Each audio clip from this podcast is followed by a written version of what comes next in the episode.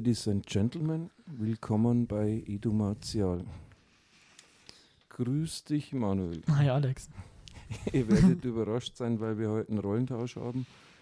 Aber da ist heute primär, also das Thema ist heute Meister-Schüler-Beziehung, Lehrer-Schüler-Beziehung, sehr Kampfsport fokussiert und da hat der Manuel natürlich viel mehr zu sagen als ich. Drum heute dieser Rollentausch. Mhm. Manuel, magst du mal dem Auditorium schildern, wieso wir und wie wir, also wieso und wie wir auf dieses Thema im Prinzip gekommen sind? Mhm.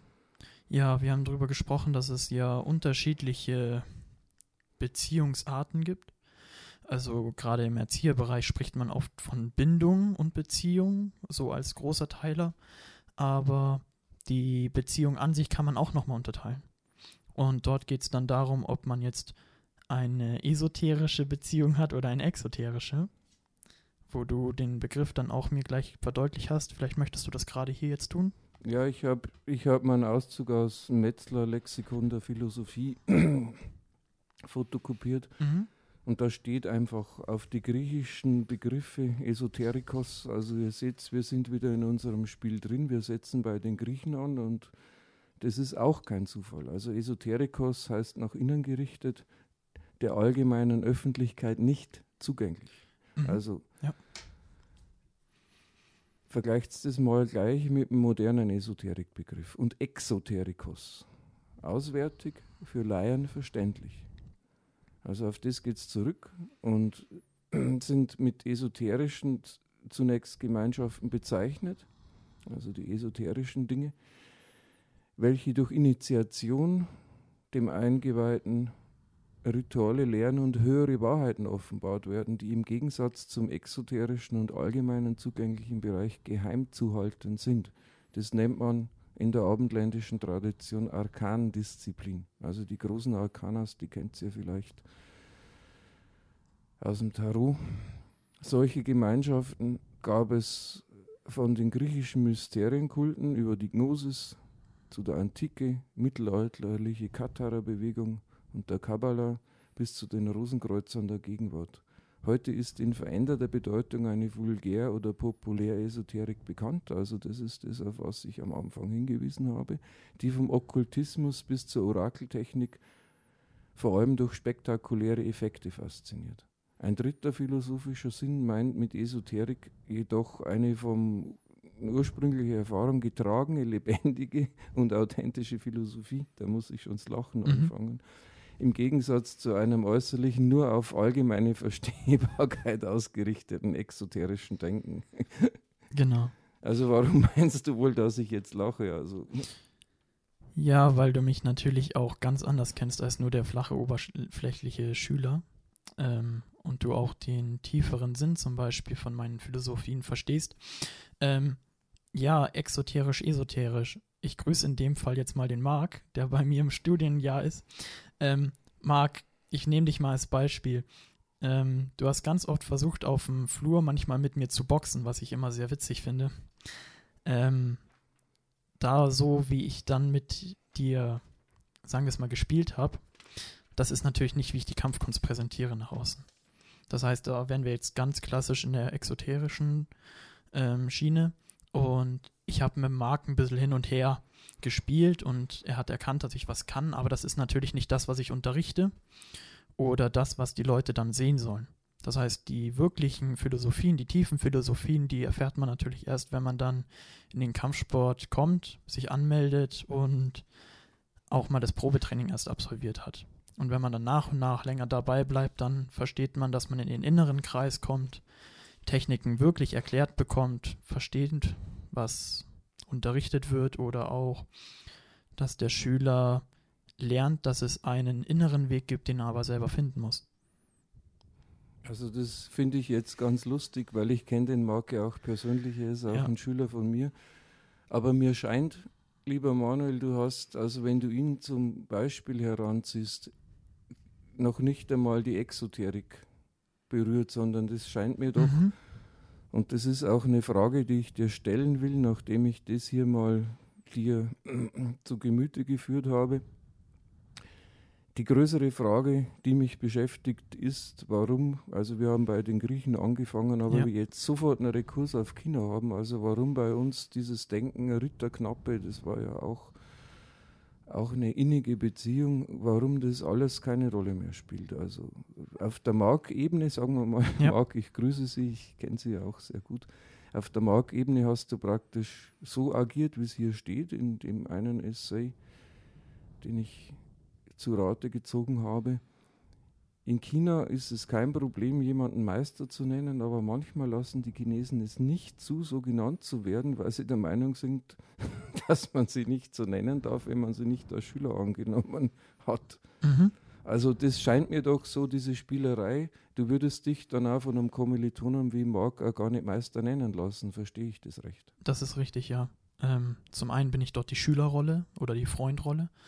Also Marc ist ja auch ein guter Freund von mir. Und ich würde zum einen würde ich nicht sagen, dass ich in der Schule die Fähigkeit habe zu sagen, dass ich jemand bin, der ihm so viel beibringt, dass ich mich Meister nennen lassen würde. Das ist nicht mein Fachgebiet. Auch wenn ich gute Noten habe und gut abschließen werde, ist das nicht das, wo ich sage, ich bin jetzt ein Meister oder ein Lehrer oder Und auch kein Kampfkunstmeister. Also wenn man den Rekurs da wirklich, also wenn die mit dir scherzen, dann bist du nicht in der Rolle eines Kampfkunstmeisters. richtig, ja, absolut. Also das nur, damit Ja. ich es auch verstehe, Da was bin- du da machst. Da bin ich Manuel und ich habe meine Späße und ich verhalte mich manchmal kindisch, damit ich überhaupt diese Gesellschaftsorte aushalten kann. Aber ich bin da nicht die Autoritätsperson, die ich sonst bin, wenn ich dann abends zum Beispiel vor meinen Schülern stehe. Ja, und da ist es so, also ich habe mich da reingelesen nochmal, weil ich vieles ja gar nicht mehr wusste. Mhm. Also im alten China ist es so, wenn man sich Shifu oder, oder Sifu, also das ist in den chinesischen Dialekten unterschiedlich. Ich Ja. kann es natürlich nicht, ich kann kein Chinesisch. Also einen inneren Schüler, einen 2D, als DC, also als, als, als Schüler aufnimmt, dann, dann musste der sogar ins Haus des Meisters ziehen. Also im Endeffekt, äh, Ja. wenn man sich das anschaut, also die meisten sind dann eher exoterische Schüler, wenn ich das recht verstehe, oder? In unserer europäischen Tradition sage ich es mal ganz deutlich ja. Also es gibt natürlich Ausnahmen. Ich habe ein paar Schüler, denen ich angeboten habe, auch schon mal außerhalb vom Training bei mir zu trainieren. Allerdings ist das natürlich dann auf der Vereinsebene auch nicht so leicht. Das ist dann natürlich auch kein Training, was man dann Warum? ähm, wir haben europäische Strukturen und haben aber eigentlich die Tradition von Asien. Also jetzt kommen wir auf die, die Richtig, größere ja, Frage zurück. Das ist das, was ich auch noch ansprechen möchte später, weil du mich gefragt hast, warum ist das Europäische so verloren gegangen. Ähm, bleiben wir jetzt aber erstmal dabei. Also wir haben einen europäischen Verein und der Verein sagt, du zahlst so und so viel, jetzt darfst du bei mir trainieren. Die Versicherung ist und so weiter und so weiter. Hast ja selber unterschrieben, als du zu mir gekommen ja, bist. klar. Genau, das kennst du. Und wenn ich natürlich jetzt daheim, du kennst ja mein Dojo im Keller, wo wir auch trainiert haben, Also die, das Haus des Meisters, Ja. das spielt eine ganz große Rolle in China. Genau. Ähm, jetzt ist es natürlich so, dass du bei mir trainierst und wir haben aber immer noch die europäischen Auflagen. Und damit können wir zum Beispiel jetzt diese Trainingsstunden, die du bei mir abgehalten hast, gar nicht in die Gürtelprüfung reinsetzen vom Zeitmanagement oder von den Trainingseinheiten, die du absolvieren musst, damit du die Prüfung machen darfst. Was du dich erinnerst beim Weißgurt, du warst bei mir und wir haben trainiert und haben dich vorbereitet und dann hieß es aber, ja, das Wissen hast du natürlich, das nimmt dir keiner mehr. Ähm, aber diese Zeit, die wird nicht anerkannt in Europa. Würde ich einfach mal so sagen. Deswegen geht auch dieses Haus des Meisters verloren. Weil welchen Sinn hat man, wenn es einen nicht auf der bürokratischen Ebene, sage ich mal, weiterbringt? Naja, sagen wir mal so, wenn ich ein, auf Japanisch gibt es die Begriffe Soto Deshi und Uchi Deshi, also Soto außen, Uchi innen. Wenn ich ein Mhm. Uchi Deshi bin, also ein, ein innerer Schüler, der überhaupt keine Gürtelprüfung macht, aber dein ganzes Kampfkunstsystem studiert habe, brauche ich dann einen Gürtel überhaupt? Nein. aber da kennst du auch meine eigene Philosophie wieder, die aber auch viele externe Schüler, die in meiner Schule sind, nicht kennen. Du kennst ja meine An Ansichten über Gürtel etc. Ja. Wo soll ich da jetzt ansetzen? Das ist ein Riesenthema. Ja, ich sag das ja. Und das ist das, also, ich habe das ja im Vorfeld gesagt im Auto. Ich fühle mich jetzt nicht wie ein Wissenschaftler, der ein, ein, komplettes System hier abhandeln kann mit allen Spiegelstrichen und, mhm. und, und Gliederungspunkten, sondern es ist, das machen wir ja eh. Eigentlich sind wir Essayisten, also das ist ein Begriff von Michel de Montaigne im 16. Jahrhundert. Äh, wieder gut abendländische Tradition, als das Rittertum zu Ende ging. Also Essay, je essayer heißt ich versuche. Es kann hier nur ein Versuch sein. Also mhm. ich habe gemerkt, das Thema ist so verwickelt und nochmal die Frage, warum ist das jetzt alles hier in Europa so verloren gegangen? Mhm. Ja, da gibt es unterschiedliche Ansätze. Zum einen, wir haben in den asiatischen Kulturen haben wir viel mehr Tradition. Das merkt man auch, wenn man Urlaub macht etc. Da wird mehr, da werden mehr die alten Werte noch gelebt. Etikette. Ja, aufgrund auch der Tradition. Ähm, Europa hatte ganz oft einen großen Wandel. Und wo ich jetzt noch darauf ansprechen möchte, ist, wir haben asiatische Kampfkünste, wir haben Kampfsportarten, aber in Europa waren es eigentlich vorwiegend immer Kriegskünste, die wir gelehrt haben. Also wieder äußere Stile. Mm, ja, und es war anders. Also in Japan hast du zum Beispiel das Karate, was ja wirklich mhm. praktiziert wurde, auch zur Selbstverteidigung und so weiter und so fort. Und das wurde dann auch traditionell festgehalten in Europa ist es jetzt so, jetzt hat man den, das Kämpfen mit der Pike gelernt, mit dem einen Halbhänder. Von der Pike auf. Genau. Hat man das Ganze gelernt, aber es war keine Kampfkunst, sondern es war eine Kriegskunst. Und eine Kriegskunst ist ja ständig im Wandel. Also wenn ich jetzt sage, ich gehe ins Militär und ich möchte die Kriegskunst lernen, da werde ich kein Schwert finden. Das ist interessant, da geht mir so, so ein Dings, äh, ein Zitat vom Samuel Colt durch den Kopf, der hat gesagt, im 19. Jahrhundert. Also mhm. der Colt, der einen Colt erfunden hat, der Colt, also die Schießeisen, ist der große Gleichmacher der Kriegskunst. Richtig. Und da haben wir es jetzt. Wir haben Kriegskunst und wir haben Kampfkunst. Und die europäischen Länder haben vor allem Kriegskünste gelernt und gelehrt, aber keine Kampfkünste. Sag mal, das flasht mich jetzt komplett. Also wir sind wieder bei, bei Techne, Episteme, bei Sophia, bei also im ja. Endeffekt, das ist ein technisch-epistemischer mhm. Vorgang. Ich baue nach einem bestimmten nach einem bestimmten Bauplan eine Waffe, ein Colt Richtig, und, ja. und dann habe ich ein technisches Vorgehen, also mit der Maschinenkanone, da kann mhm. ich dann die Leute reihenweise umsäbeln, ohne dass ich irgendwas von Kampfkunst verstehen würde. Genau. Und jetzt fehlen aber noch die philosophischen Ansätze, die mir auch so wichtig sind bei den Schülern. Ja. Also wenn ich jetzt, ich würde mal behaupten, dass wenn ich einen Soldaten drill, dann habe ich ja jetzt die Kriegskunst, die er lernt. Und dann gibt es noch das militärische Nahkampf. Den militärischen Nahkampf, der ja aufbaut auf mhm. mehrere ähm, Stile, die Gott sei Dank aufgemacht wurden und man von allem das Beste rausgenommen hat und man nicht zu fest da verweilt. Ähm, was aber verloren geht, ist zum Beispiel, dass der Soldat lernt, was ist ein peripheres Sehen. Das ist eins der Grundlagen, die ich sofort bei einem Schüler unterrichte. Mhm. Dass er mehr sieht als nur die Hand und sich auf die Hand fixiert. Und Oder die Waffe. Genau. Und da fängt dann wieder die Kampfkunst an. Und da muss man von dieser Kriegsführung weg. Also auch in der Kriegskunst kannst du dann die Kampfkunst durchscheinen lassen. Verstehe ja, ich das recht? Genau. Also vor allem, wenn ich jetzt, da muss ich jetzt eine Geschichte von meinem Vater erzählen. Der war ja früher auch beim Militär, hatte seine Wehrpflicht. Und Damals hieß es dann, ähm, man muss auch den Nahkampf trainieren und dann hattest du diesen Klappspaten für die Grubenkämpfe etc. und so weiter. Dann hieß es, okay, Waffen weg, Klappspaten ziehen und dann war die Übung beendet. Und du kennst deinen Papa, mhm. der hat mhm. sich natürlich dann aufgeregt, warum es jetzt gerade erst aufhört. Wenn es lustig wird. Ne? Ja, genau. Und dann hat er mit dem, ich weiß nicht, was war, Offizier oder irgendeinem Vorgesetzten, hat er mal gesprochen, wie effektiv eigentlich der Spaten ist. Als Waffe. Genau und hat sich gewundert, warum das nicht mehr trainiert wird. Ab dem Moment. Und da muss man dann natürlich fragen, warum ist das verloren gegangen? Oder warum trainiert man das nicht mehr? Weil die Leute einfach über den Haufen geschossen werden und man sieht den Wert des Menschen nicht mehr? Oder weil die Effektivität zum Beispiel unterschätzt wird? Ich denke letzteres. Oder es ist eine Mischung. Also mir hat, das ist verrückt, mir hat mal der Hausmeister von der Schule, auf die ich im Bayerischen Wald ging, erzählt. Also er hat im Zweiten Weltkrieg den Spaten geschärft Mhm. und das war für ihn die effektivste Nahkampfwaffe. Genau das, was du sagst. Der hat den scharf geschliffen und hat gesagt, da kannst du jeden Stahlhelm damit durchhauen. Ja, das Geniale ist ja auch, dass wenn eine Pistole nicht entsichert ist, dass du auf 15 Meter noch mit dem Messer zum Beispiel eine Chance hast. Ist das so? Das ist so. Es gibt natürlich auch YouTube-Videos von Spezialisten, die das trainieren, ganz oft. Die haben dann auch auf eine geringere Reichweite noch eine Chance mit der Pistole, indem sie sich seitlich wegfallen lassen, aus der Angriffslinie rausgehen und noch schießen. Aber das Messer wird eindeutig unterschätzt. Und das ist, das ist, da bin ich natürlich wieder in, mein, in meiner Rolle als der Nerd Mhm. der Trivialliteratur und auch des trivialen Films. Da gibt es einen, einen Django-Film, wo einer das nicht glauben will, was du Mhm.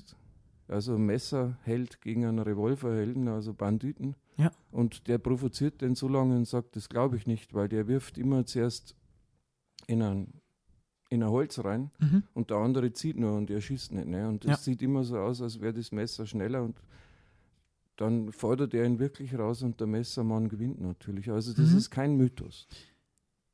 Jein. Wenn ich die falsche Person mit dem falschen Messer Ja, trainiere, dann ist es es ein. Mythos. Es würde funktionieren, genau. Es geht. Und das ist das, was so interessant ist, dass die Leute alte Kulturen aufgeben, vergessen, weil sie meinen, das Neue ist immer besser. Der Innovationswahn der abendländischen Gesellschaft, Mhm. der auf wirklich zurückzuführen ist, liebe Leute, hört euch die anderen Podcasts an, auf unsere Fixierung von Technik und Episteme, also Wissen und Technik. Ja. Und wir vergessen die Weisheit, wir vergessen die Phronesis, äh, also im, im Augenblick richtig zu handeln, also das wäre das mit dem Messer. Mhm. Wenn ich im Augenblick richtig handeln kann, dann kann ich das. Und den Verstand, den vergessen wir sowieso, der das Wissen einfach sortiert und einordnet. Ja. Das ist das, was wir jetzt versuchen hier je meinen Verstand zu benutzen Mhm. Ja. und deinen Verstand hier walten zu lassen. Okay. Habe ich die Frage jetzt umfassend beantwortet?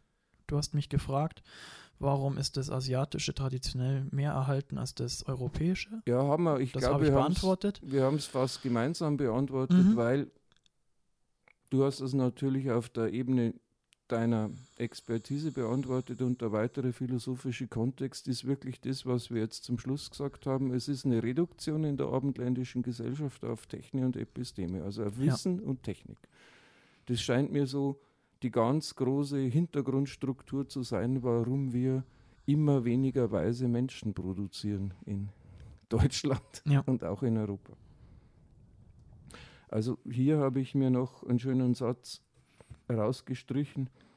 Also wenn man so einen Uchi-Deshi oder einen, so einen inneren Schüler annimmt, dann heißt es in dem Artikel, ein, ein Tag ein Meister zu sein bedeutet, ein Leben lang Vater zu sein. Ja, als du mir das gesagt hast, heute Morgen hat es mich fast aus den Socken gehauen. Ähm, das war mir natürlich noch nie so bewusst, aber es stimmt absolut. Also in dem Moment, wo ich zum Beispiel ein Seminar gegeben habe und ich fahre durch Deutschland durch und ich bin in dieser Halle drin und sei es nur für fünf Stunden und ich hinterlasse in diesen Trainingshallen sozusagen mein Wissen oder meine Philosophien, dann ist das natürlich so, dass die daran weiterdenken und auch daran wachsen. Sei es, weil sie mich hinterfragen und sagen, das stimmt nicht, oder Machst du das mit deinen 21 Jahren, dass du diesen Verantwortungsdruck standhältst? Das ist für mich in meinem Alter schwierig. Rauchen und Koksen. Nein, Spaß. äh, nein, das Rauchen habe ich aufgegeben. Das funktioniert nicht. Nein, Spaß. Ähm, ja, wie halte ich diesen Druck aus? Eine tolle Vaterrolle, natürlich. Mein Vater ist ja selber Trainer. Der hat mich da gut herangeführt. Äh, viel Verantwortungsverteilung. Also ich habe natürlich nicht die Weisheit mit den Löffeln gefressen, aber ich weiß, wann ich zuzuhören habe und wann ich zu reden habe. Ähm, das hilft mir natürlich, das Ganze durchzuhalten. Das Oder nennt man Verstand. Wirklich? Ja, da sind wir Mhm, in der okay. Kategorie des Verstandes drin und da Mhm. geht es auch schon ein bisschen in die Weisheit rein. Ja, genau. Und ja, wie mache ich das?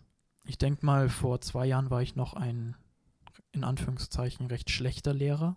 Und dadurch, dass ich das immer wieder versuche und meine Schüler auch mich annehmen, werde ich da auch immer besser. Ja, schon Essay, ich versuch's. Ja. Genau. Also das ganze Leben ist ein Essay. ja, also wenn man da durch scrollt, dann haben die Chinesen auch ein Genehmigungsverfahren, also die Anerkennung, ob das wirklich authentisch ist, ob, das, ob der innere Schüler wirklich so weit ist und das alles kann. Also wie unterscheide ich einen echten Meister von einem Pseudomeister? Und das wird in China oft so gemacht, habe ich gelesen, dass mhm. man schulfremde Bestätigung an sich holt. Ja. Machst du das auch? Ja, für meine Meistergradprüfung brauchte ich eine Empfehlung zum Beispiel. Die habe ich bewusst nicht von meinem Vater eingeholt, okay. weil ich wollte. Das ist genau das eigentlich. Ja, ich wollte nicht, dass mein Vater, also für die Übersetzung von Sifu heißt ja auch Vater. Ja, Vater, Lehrer, also genau. Sie und Fu, das eine heißt Vater, das andere Lehrer. Genau, also der, das ist, der und Lehrer, Sensei der dann im Japanischen, also mhm. wer das genau wissen will. Genau, aber deswegen bewusst nicht von meinem Vater, ich habe es von meiner Trainerin dann geholt und desto weiter man kommt, dann braucht man auch andere Empfehlungen. Dann muss man schreiben, zum Beispiel, Manuel May hat das und das und das gemacht, war auf mehreren Lehrgängen, hat Lehrgänge gegeben, war Wettkampfrichter, ist durch Deutschland gefahren und hat unterschiedliche Schulen unterrichtet. Dadurch konnten natürlich auch andere Schulen Einblicke auf mich haben. Und das hat mich dann eigentlich erst ermächtigt, ähm, den Meister, ja, die Meistergradprüfung anzutreten. Also du bist da auch so im Prinzip aufgehangen, wie es die Japaner und die Chinesen auch machen. Mhm, ja. Wir haben ja auch, wir sind ja auch unter dem Dachverband Karate angesiedelt als europäische Kampfkunst. Das finde ich sehr interessant. Ja, es zieht sich natürlich wie ein roter Faden durch und ich glaube, wir haben es erklärt, warum das so ist. Ja, genau. Und von daher, ja, es gibt viel Tradition, die auch noch gelebt wird in Vereinen oder auch in Kampfkunstschulen. Und die habe ich auch erlebt. Wie betritt man eine Schule? Wie betritt man unsere Schule? Ja, wir haben eine Dojo-Ordnung. Dojo, muss man dazu sagen, ist was? Das ist die Trainingshalle, für alle, die es nicht wissen. Also die Trainingsstätte, der Raum, wo trainiert wird. Ähm, und die betritt man erstmal, indem man den sozusagen das Dojo, ähm, also man tritt an die Tür und verbeugt sich sozusagen. Vor was? Ja, vor der Etikette, vor der Kultur, vor den Regeln vor allem vor den Regeln vom Dojo. Deswegen Von der Meister-Schülerkette? Erstmal noch nicht. Erstmal betrittst du ja das Dojo und hast erstmal diese, deswegen rede ich von dieser Dojo-Ordnung, die wir haben. Da geht es ja eher darum, dass ich die, diese Halle sozusagen respektiere. Also ich gehe da rein, verbeuge mich, nehme die Regeln an, erkenne das als Trainingsraum, erkenne die Regel, dass ich meinen Partner nicht verletzen mhm. möchte. Das mache ich da alles schon. Und diese Meister-Schüler-Etikette in meinen Augen kommt dann erst, wenn wir uns voreinander verbeugen. Ach, drum haben die Japaner da unterschiedliche Sprüche. Also da gibt es Shomen-Nirei, also man verbeugt sich quasi vom Shomen, also mhm. vor, der, vor der breiten Wand der Halle. Genau. Und Sensei Nirei, da verbeugt man sich dann vom Meister und der Meister-Schülerkette. Ja. Also wenn ich das richtig interpretiere. Ja, genau. Und bei uns ist das natürlich ein bisschen flacher gehalten. Wir haben jetzt keinen Altar, wo wir uns nochmal vor, verbeugen. Zum einen, unsere Sportart ist relativ jung und zum anderen ist ja, also mein Vater hat mal den Spruch sich auf die Jacke sticken lassen, unsterblich ist der, der Wissen weitergibt. und das bedeutet natürlich auch, dass ich eigentlich gar keine Statue brauche. Wenn ich ein wirklich guter Meister war und ein guter Lehrer war, ein guter Vater war, dann trage ich diese Werte ja alle weiter. Das heißt, in dem Moment, wo wir uns voreinander verbeugen, verbeuge ich mich natürlich auch vor den Leuten, die noch vor mir gelebt haben. Weißt du, dass was interessant ist, also in der buddhistischen Tradition, also Bodhidharma, mhm. der Kampfkunstmeister, kam ja aus Indien. Der mythische erste Lehrer im, im Shaolin-Tempel. Im, Im traditionellen Buddhismus durfte man nur die Füße Buddhas darstellen, also die Statuen kamen erst später. Also das ja. ist exemplifiziert genau das, was du gesagt hast. Also man braucht dann nicht das Bild des Meisters, es reichen schon seine Fußabdrücke. Genau. Also hier, also die Chinesen, wenn ich wieder in mein, mein Skript da reinschaue, wo ich die mhm. Fragen drin habe, da gibt es erstmal, du gehst rein durch die große Halle, wie die chinesischen Häuser gebaut sind, durchs Tor, dann bist du im Inneren und das darfst nicht ohne Aufforderung betreten. Und wenn du dann den inneren Raum betrittst, da steht, du wurdest in die Halle gelassen, also wurde dem Schüler vermitteln, aber du hast den Raum noch nicht betreten. Mhm. Also Konfuzius sagt, dein Lernen ist gut, aber nicht tief genug. Also heißt es, es gibt sozusagen den, den grobstofflichen Betonraum der Trainingshalle oder Holzraum der Trainingshalle oder in Japan, das sind ja oft papierene Trainingsräume. Mhm. Und es, dann gibt es den geistigen, imaginierten Trainingsraum der Tradition, oder wie habe ich das zu verstehen? Ja, natürlich gibt es den geistigen Raum auch, den man betreten muss. Zum einen muss ich die Philosophie von dem Meister, bei dem ich gerade bin, erstmal verstehen. Ich muss sie mir aneignen, um sie zu verstehen. Also ich muss auch wirklich das tun, was er mir vorlebt, um überhaupt zu verstehen, ob das die Philosophie ist, die ich verfolgen kann. Heb die Jacke auf. Genau, ja, Karate Kid. ähm, ja, äußerlich, innerlich. Das ist natürlich da ein Riesensprung, der bei Karate Kid zum Beispiel jetzt gezeigt wird. Also hebt die Jacke auf, ist ganz klar, ja, hebt die Jacke auf. Und bis er dann verstanden hat, dass er eigentlich schon Kung Fu macht, da wird das sehr deutlich. Ähm, mit diesem die Halle betreten, da habe ich jetzt, da gibt es natürlich jetzt auch das körperliche Betreten der Halle. Also ich kann natürlich als Schüler kommen und in die Halle gehen. Und ich kann natürlich auch mit dem Geist in diese Halle gehen. Also ich versuche wirklich zu verstehen, ich versuche mir mein eigenes Bild zu machen von dieser Philosophie. Aber du bist in einem geistigen Raum, also nicht nur in einem, in einem, in einem praktischen Raum. Richtig, ja. Sonst könnte ich ja komplett zugekifft das Training machen und danach bin ich genauso gut, wie wenn ich beim klaren Verstand das Training abhalte. Das sollte das eigentlich ganz gut darlegen. Also ich bin auf ein Zitat vom, vom Dalai Lama gekommen, also darum Mhm. ist das Titelbild, das du bringen wirst für den heutigen Podcast auch, Genau, aber nur auf YouTube. Im Podcast kann man das nicht sehen. Ja, nur auf YouTube und da wollten wir eh was dazu sagen. Mach mal Genau. dein, dein, deinen Werbespruch. Ja, ähm, ja, Werbespruch. Es muss leider sein, weil die Leute machen ja nur noch das, was man sagt. Ähm, es wäre cool, wenn ihr bitte, wenn ihr uns unterstützen wollt, dass ihr uns auf YouTube abonniert und dass ihr da auch einen Like da lasst. Ihr dürft auch gerne kommentieren, wie euch das Ganze gefällt. Ähm, die Schwierigkeit ist nämlich, dass wenn man mit Qualität durchbrechen möchte, dass die Leute Feedback geben müssen, was meistens auch intellektuell hochgegriffen ist, als wenn man jetzt irgendein Video hochlädt, wie man vom 10-Meter-Turm springt und dann schreibt jeder drunter cooler 10-Meter-Turmsprung. Das haben wir leider nicht und diese Interaktion brauchen wir, damit wir auch öffentlich mehr Reichweite erreichen können. Das heißt, wenn ihr uns unterstützen wollt, dürft ihr in dem Fall uns abonnieren, den Like da lassen. Dann gibt es da unten noch diese schöne Glocke, die könnt ihr auch einmal betätigen, damit ihr auch benachrichtigt werdet. Ich poste das Ganze natürlich auch immer auf Instagram, wenn ich eine neue Folge hochlade. Und dann dürft ihr das Ganze auch noch gerne teilen. Genau, dann war es das mit der Werbung kurz. Gut, dann kommen wir zurück von den Niederungen der Kommerzialisierung Ja, bitte. in die Höhen vom 14. Dalai Lama, der zu diesen imaginativen Orten gesagt hat, es gibt ja den Shambhala-Mythos. Also das ist ein imaginiertes Land, das Lotusland, wo dann auch der, der künftige Buddha wahrscheinlich residiert, der mhm. den Dharma, also Ja. die Lehre wieder aufrichtet, wenn die Lehre zugrunde gegangen ist. Also haben wir im Europäischen auch, denkt an den Kyffhäuser Mythos, wo der Friedrich Barbarossa drin liegt und wartet, wenn das Reich untergeht. Ja, Deutschland ist fast schon untergegangen. Es wird Zeit, dass er aufsteht, der große Friedrich. Oder im Untersberg, Karl der Große.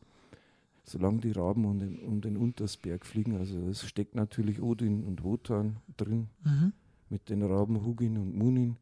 Also diese äh, Nebel von Avalon, sowas, sogar apokalyptische äh, Dinge, wenn man es genau religionswissenschaftlich anschaut, steckt da drin. Und eben das ist im tibetischen Buddhismus der Shambhala-Mythos.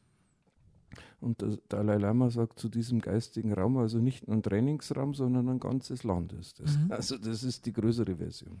Gleichgültig, ob Shambhala ein Ort irgendwo auf diesem Planeten ist oder nicht, so kann er dennoch nur von denen gesehen werden, deren Geist und karmatische Tendenzen rein sind. Mhm. Der Vergleich gefällt mir sehr gut. Vor allem, dass das nicht nur eine Trainingshalle ist, und, sondern ein ganzes Land. Weil die ganze Alex, Welt. ja genau. Alex, du bist jetzt 56, wenn ich mich nicht irre. Leider, ja. Hast du mit deinem großen Alter schon jede Ecke von Deutschland zum Beispiel gesehen? Ich, ich habe noch nicht einmal jede Ecke von München gesehen. Genau, und das ist das Interessante. Wenn du in eine Trainingshalle reingehst, dann ist da relativ alles flach und du siehst den Raum sofort, komplett. Und so ist natürlich Kampfkunst und Kampfsport nicht. Sonst hätten wir nur Meister, wenn das so übersichtlich wäre.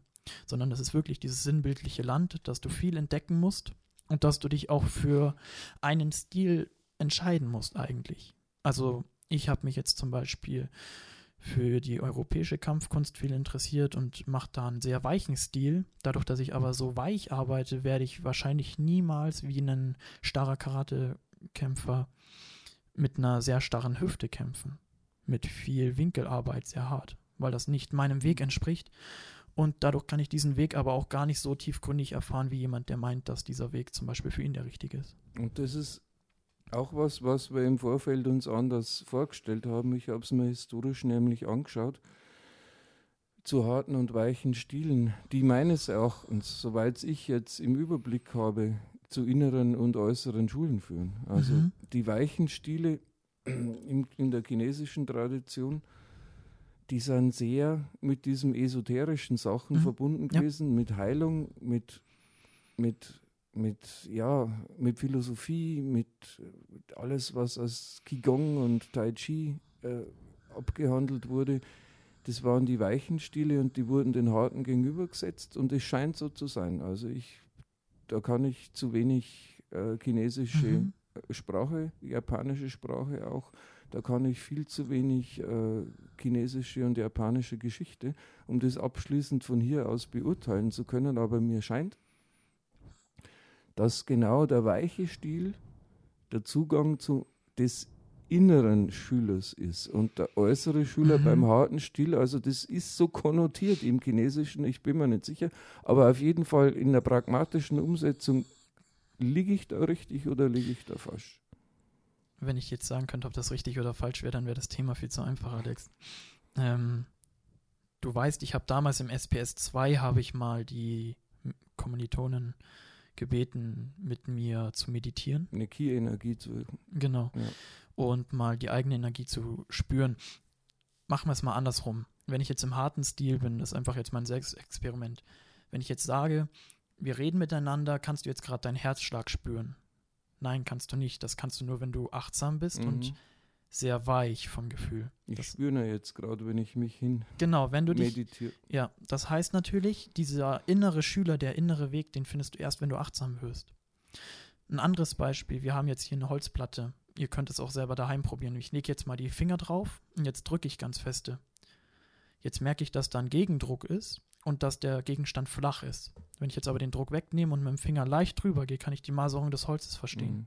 Heißt, erst in dem Moment, wo ich diesen weichen Kontakt habe mit einem Kampfkunst mhm. oder mit einem Gegenstand, also einem Objekt oder einem Kind, wenn wir in der Pädagogik sind, erst wenn ich wirklich einfühlsam bin und weich, dann kann ich verstehen, was mit dem Kind ist oder was es mit der Philosophie auf sich hat. Also im Prinzip daoistische Meister würden da sagen, das Weiche überwindet das Harte. Ne? Ja, weil man mehr verstehen kann.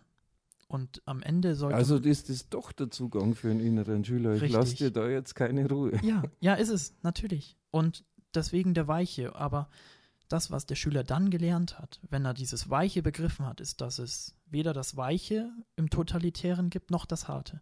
Ja, das sagen die großen Kung-Fu-Meister. Ja, es ist ein Missverständnis zu sagen, weich ist dann der innere Schüler und hart der äußere Schüler. Richtig. Also die Großen lehnen das eigentlich alle ab. Ja. Und das liegt daran, dass ich natürlich im richtigen Moment weich sein muss und im richtigen Moment hart. Es bringt mir nichts, wenn ich mit einem Kind immer einfühlsam bin und das Kind sagt, ich möchte jetzt aber ein Eis und ich sage, ach, möchtest du das wirklich? Ja, dann schauen wir mal nach dem Eis. Ich kann natürlich erfahren, warum das Kind das möchte. Das ist auch sehr wichtig, damit ich da das Verhalten bewerten kann und auch führen kann. Aber wenn ich weiß, das Eis würde jetzt schaden, dann muss ich im richtigen Moment hart mhm. sein und sagen, jetzt gibt es das Eis nicht. Da möchte ich jetzt eine, eine Geschichte erzählen, wie du mir den, den weichen Stil beigebracht hast. Ja, stimmt. Du warst jemand, der immer sehr gerne hart gekämpft hat. Ja, weil wer mich kennt, der weiß, dass ich sehr, sehr viel körperliche Kraft habe und da kann man Leute halt, mhm. halt, wenn man wenig Technik hat, einfach mit der Kraft wegräumen.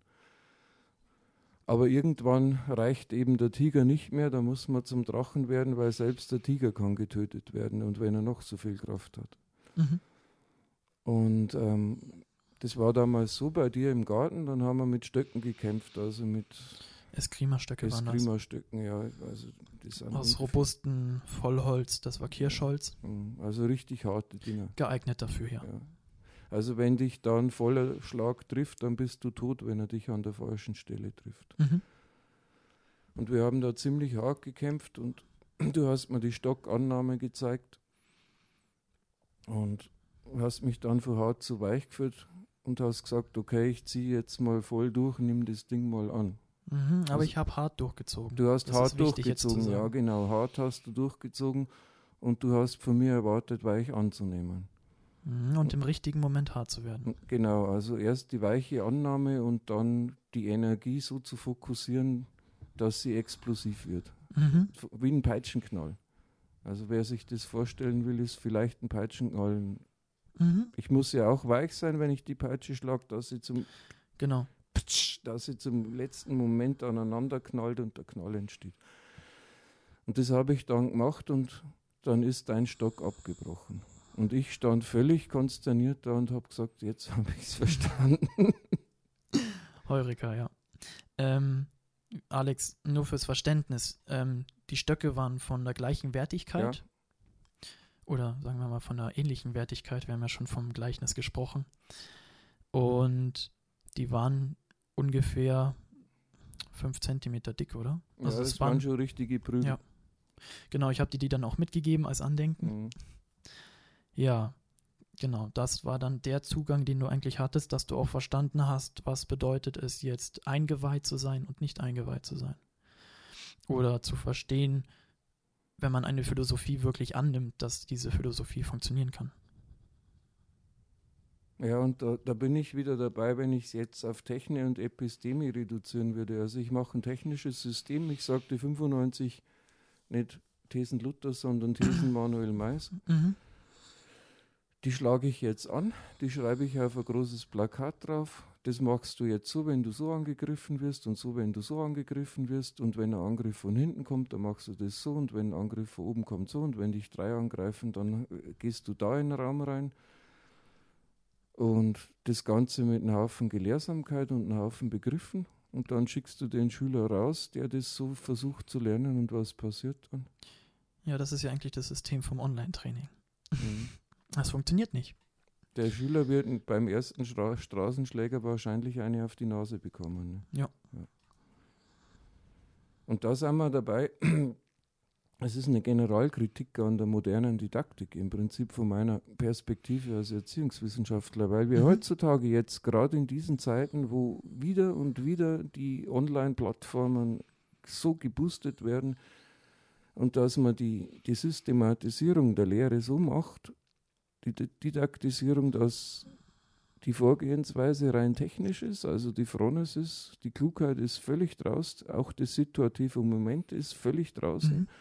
Und dann könnte man, also wenn ich jetzt mir deine 95 Maischen Thesen draufziehe, dann kann ich so lehren wie du. Also das sagt die mo- moderne Didaktik. Und das Mhm. sieht jeder, der uns beide als Kampfkämpfer und Kampfsportler vergleicht, dass das ein Witz ist. Das ist und zwar ein schlechter. Mhm. Und, aber so wird heute flächendeckend Didaktik gemacht. Genau. Ich sage nur U-Pläne bei euch an der Fax. Ja, Würgereiz. Ähm, jetzt, um da kurz einzuhaken, auch wieder für uns, dieses Esoterische und Exoterische, den Podcast, den wir jetzt haben, das ist natürlich auch nur das Äußere, was wir zeigen können, um das jetzt mal deutlich zu machen. Aber wir bedienen den Verstand. Richtig. Das ist zumindest eine esoterische Praxis. Aber deswegen wollen wir auch irgendwann Seminare geben und die Leute wirklich besuchen, weil man dann viel mehr Wissen vermitteln kann. Ja, und wir wirken auch anders, wenn wir live vor euch stehen, als wenn wir hier aus dem Äther zu euch sprechen. Genau. Deswegen seht den Podcast jetzt zwar als Wissensbildung und als Qualitätsverbesserung, aber es kann niemals irgendwie einen echten Kontakt annähernd gleichkommen. Also wenn man die Raummetaphorik wieder bedient, da steht Mhm. hier auf, auf meinen Aufzeichnungen, der Disi, also der, der Schüler, schließt die Tür. Diese Bezeichnung, also Disi, ist dann die, die vom Meister, also der wird vom Meister angenommen, also Ja. Meisterschüler, und danach wird die Schule geschlossen und er nimmt keine direkten Disis mehr an. Also das sind dann die Disis, also diese Schüler, die hinter verschlossenen Türen arbeiten. Was zeigst du denn deinen, deinen Schülern hinter verschlossenen Türen, das du vor der verschlossenen Tür nicht zeigen kannst? Ja, jetzt sehen die Leute leider nicht mein riesiges Grinsen. Ich, Ich bin, ganz, schon. ich, ich bin ganz ehrlich, ich zeige hinter verschlossener Tür das gleiche wie vor offener Tür. Das mag jetzt erstmal abstrakt klingen, aber die Leute hinter der verschlossenen Tür sind halt die, die den Verstand haben, auch das zu erkennen, was ich eh schon die ganze Zeit predige. Das ist jetzt fast schon ein Zen-Paradox. also ich muss grinsen. Alex, kannst du verstehen, was ich meine damit, wenn ich sage, ich zeige das gleiche nochmal? Ja, aber wenn ich das jetzt ins Mikrofon reinplappere, dann würde ich ein Geheimnis brechen, das ich nicht brechen darf. Mhm. Okay, Mehr sage ich dazu jetzt nicht. alles klar. Und das ist eben das, man kann einfach nicht in ein System rein, wie es der Dalai Lama gesagt hat, wenn man nicht die drei Geistesgifte, also darum habe ich ja ähm, das Kala Chakra, das ja auch ein Weg der Meditation ist, aber es heißt im Prinzip das Rad der Zeit. Und das wird angedreht von drei Geistesgiften, die ein Schüler nicht haben soll. Das ist nämlich die Gier, die der Hahn darstellt, Mhm. ikonografisch der Hass, den die Schlange darstellt und die Verblendung, die das Schwein darstellt. Also ins Kung Fu hätte ich mir das übersetzt, be berichtigt mich. Also die Gier steht fürs anziehende Moment, der Hass fürs abstoßende Moment im Mhm. Kampf und die Verblendung für die Einengung. Und wenn ich dann zur Weisheit komme, dann erweitere ich. Ja. Und die anderen beiden, den Hass überwinde ich durch Güte und die Gier durch Großzügigkeit. Also da bin ich jetzt tief in der Mhm. buddhistischen Deutung dieser Dinge drin. Und wie ich dich verstehe, wenn du dir einen Schüler aussuchst, dann willst du sehen, dass eben die Großzügigkeit, die Güte und die Weisheit in dem Schüler angelegt ist. Mhm, ja. Du hast mich auch gefragt, was macht für dich einen Schüler aus, den du wirklich dann speziell förderst und auch forderst. Also fördern heißt immer fordern. Mm, Ich dachte, das ist nicht so viel. Ich dachte eigentlich, also für mich war es immer offensichtlich, wann ich einen Schüler nehme und nicht. Und ich habe jetzt, es sind drei Seiten geworden, an Stichpunkten, an grob, grob liegenden Stichpunkten, Die man wirklich hier zurückführen kann auf die drei Geistesgifte Ja. Buddhas. Ne? Genau, wo ich die abarbeite, unbewusst bis jetzt, jetzt natürlich bewusst, was mich auch professionalisiert als Trainer. Waren, Ja, auch der Meister lernt vom Schüler. Also du hast dann von mir was gelernt von deinem Schüler. Ne? Das war ja auch das, was ich das letzte Mal gepostet habe. Also der Ist Meister auch bei verliert. Karate Kid so. Der Meister verliert in dem Moment seinen Meistertitel, in dem er glaubt, dass er nicht mehr Schüler ist. Das vertrete ich umso mehr, desto öfters ich mir das anhöre, dass ich das gesagt habe. Und das wird auch einer meiner Glaubenssätze. Oder es ist inzwischen einer meiner Glaubenssätze. Und wenn man es ein bisschen kühler sagt, ein Axiom. Ja. Hinter das man eigentlich nicht zurücktreten kann. Mhm. Ja, ähm, es gibt, ich grüße jetzt erstmal deinen Sohn, der wollte ja, dass er gegrüßt wird, den Christopher. Ja, servus Christoph. Ja. Nachdem- Der ist ja auch Schüler von dir. Genau, deswegen bin ich gerade dabei, ähm, das, den größten Wunsch, den ich habe an deinen Sohn oder auch an viele Schüler von mir ist, dass er viele Fehler macht im Kampfsport. Ähm, Fehlertoleranz, das ist ja Mhm. was, was wir an der Fax immer lernen. ja, Fehlertoleranz meine ich jetzt nicht. Nicht? Das Nein. musst du erklären. Ja, mache ich gleich, nachdem ich äh, die Fehler angesprochen habe. Ich möchte, dass der Christopher und meine Schüler ganz viele Fehler machen können, weil was man in der Kampfkunst vor allem lehrt, ist immer, was funktioniert, aber was der Schüler erfahren muss, ist vor allem, was für ihn nicht funktioniert. Weil wenn ich weiß, was nicht funktioniert, weiß ich auch, auf was ich mich verlassen kann und was ich lieber streiche. Ja, Fehlertoleranz. Kriege ich wieder das Kotzen. Aber ich muss es in die Abschlussprüfung ja wieder reinschreiben, was ist ja ein Dogma an unserer Schule. Das Ja. haben wir gelernt in einem unserer Podcasts, dass äh, auf der Doxa-Ebene noch lange nicht das Denken angefangen haben. Da habe ich ein wunderbares Zitat gefunden, Mhm. auch wenn es um Kampfkunst geht, vom Salvador Salpietro. Der sagt, denken muss man erst einmal können. ja. Ja, Fehlertoleranz. Was bedeutet Fehlertoleranz? Oder Fehlerfreundlichkeit, Entschuldigung. Fehlertoleranz ist ja was anderes. Ähm, Fehlertoleranz ist ja erstmal eine Eigenschaft. Fehlerfreundlichkeit bedeutet, dass ich mit Fehlern freundlich umgehe. Wenn ich meinem Schüler jetzt etwas beibringe und er macht etwas einmal falsch, ist das noch kein Fehler. Dann hat er sich ausprobiert und hat festgestellt, dass das nicht funktioniert. Wenn er diesen, diese falsche Art jetzt nochmal macht, dann ist es ein Fehler. Und dann darf ich als Trainer nicht fehlertolerant sein und sagen, okay, das war jetzt ein Fehler, den hast du nochmal gemacht. Das ist in Ordnung, wenn du den nochmal machst. Das ist wie wenn ein Kind auf eine heiße Herdplatte fasst und jetzt weiß es, was eine heiße Herdplatte ist. Da schimpfe ich noch nicht viel, weil sonst mache ich das Kind kaputt, sondern ich sage, oh, jetzt hast du dich verbrannt, jetzt müssen wir kühlen. Jetzt weiß das Kind die Folge davon. Wenn ich jetzt aber dem Kind sage, du darfst nochmal auf die heiße Herdplatte fassen, dann ist das Fehlerfreundlichkeit. Und das hilft dem Kind nicht weiter. Ja, das ist jetzt eine sehr harte Interpretation der Fehlerfreundlichkeit und ich sehe schon meine ganzen erziehungspraktischen Kolleginnen und Kollegen im Dreieck springen, wenn du das so interpretierst. Da machst du dir jetzt wirklich Feinde damit. Das ist mir in dem Fall jetzt egal. ja. Ja, ich sage es immer so, also wenn ich lehre dann als Lehrer an der Fax, sage ich, okay, welche Fehler dürfen nicht passieren? Dann steige ich immer aufs Fensterbrett drauf und sage, ich bin jetzt ein zweijähriges Kind, dürft ihr jetzt zulassen, dass ich weitermache, also zum Fenster rausfalle oder nicht? Nein. Und dann dürfte es klar sein, welche Fehler nicht toleriert genau. werden dürfen. Und was natürlich immer ganz oben steht, ist, dass man authentisch sein soll und das bin ich hier.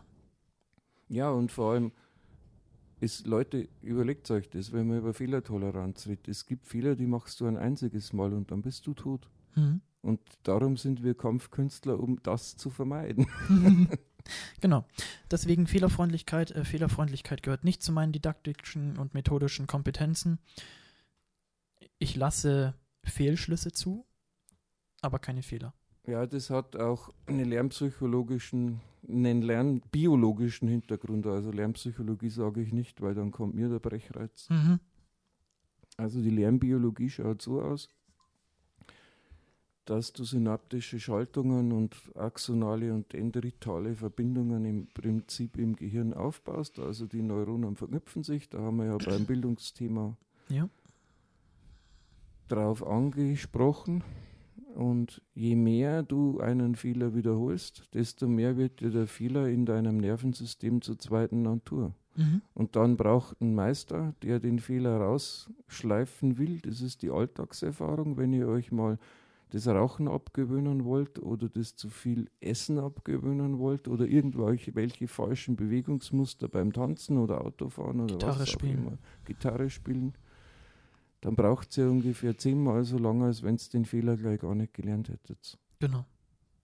Deswegen habe ich da das Gefühl, dass Fehlerfreundlichkeit falsch interpretiert wird und auch falsch gelehrt wird. Ja, das kann ich nur, da mache ich mir jetzt auch Feinde bei meinen Kollegen, aber ich habe eh schon so viele, das ist mir jetzt egal viel Feind, viel eher. ähm, ich sehe es genauso. Ja. Okay.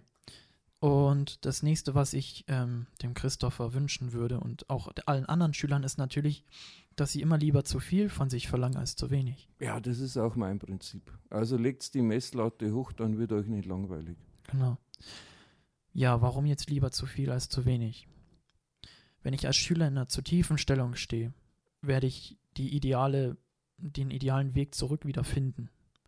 Wenn ich zu hoch treten kann, weil es zum Kopf gar keinen Sinn mehr macht, weil ich mit der Faust schneller bin, bedeutet das aber, dass ich unten gegen das Knie noch schneller bin. Das heißt, lieber sollten die Schüler von sich zu viel verlangen als zu wenig. Also das heißt, wenn ich mir so Eastern und Kung-Fu-Filme mhm. und Kampffilme ist ja überall heute drin, ja. an jedem Superheldenfilm anschaue, dann ist es im Prinzip sind es Trainingstechniken, die in, im realen Kampf gar nicht funktionieren würden, aber sie machen dich schnell, wenn du sie was kannst. Nicht, was heißt nicht funktionieren? Wenn ich es oft genug trainiere, kann es funktionieren, die nicht empfehlenswert sind. Sagen ja, wir es mal so. Also wenn du nicht super gut bist, dann verlierst du, wenn du das machst. Sagen wir mal so, wenn ich meinen Fuß perfektioniere und gegen den Kopf treten möchte und jemand anders perfektioniert seine Faust und möchte gegen den Fuß treten, dann könnten sie gleichwürdig sein wenn jetzt jemand trainiert, mit der Faust immer schnell zum Kopf zu schlagen und der andere trainiert immer mit dem Fuß schnell zum Kopf zu treten, dann ist der mit der Faust natürlich schneller.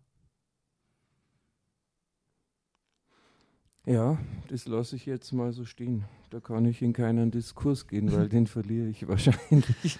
Genau.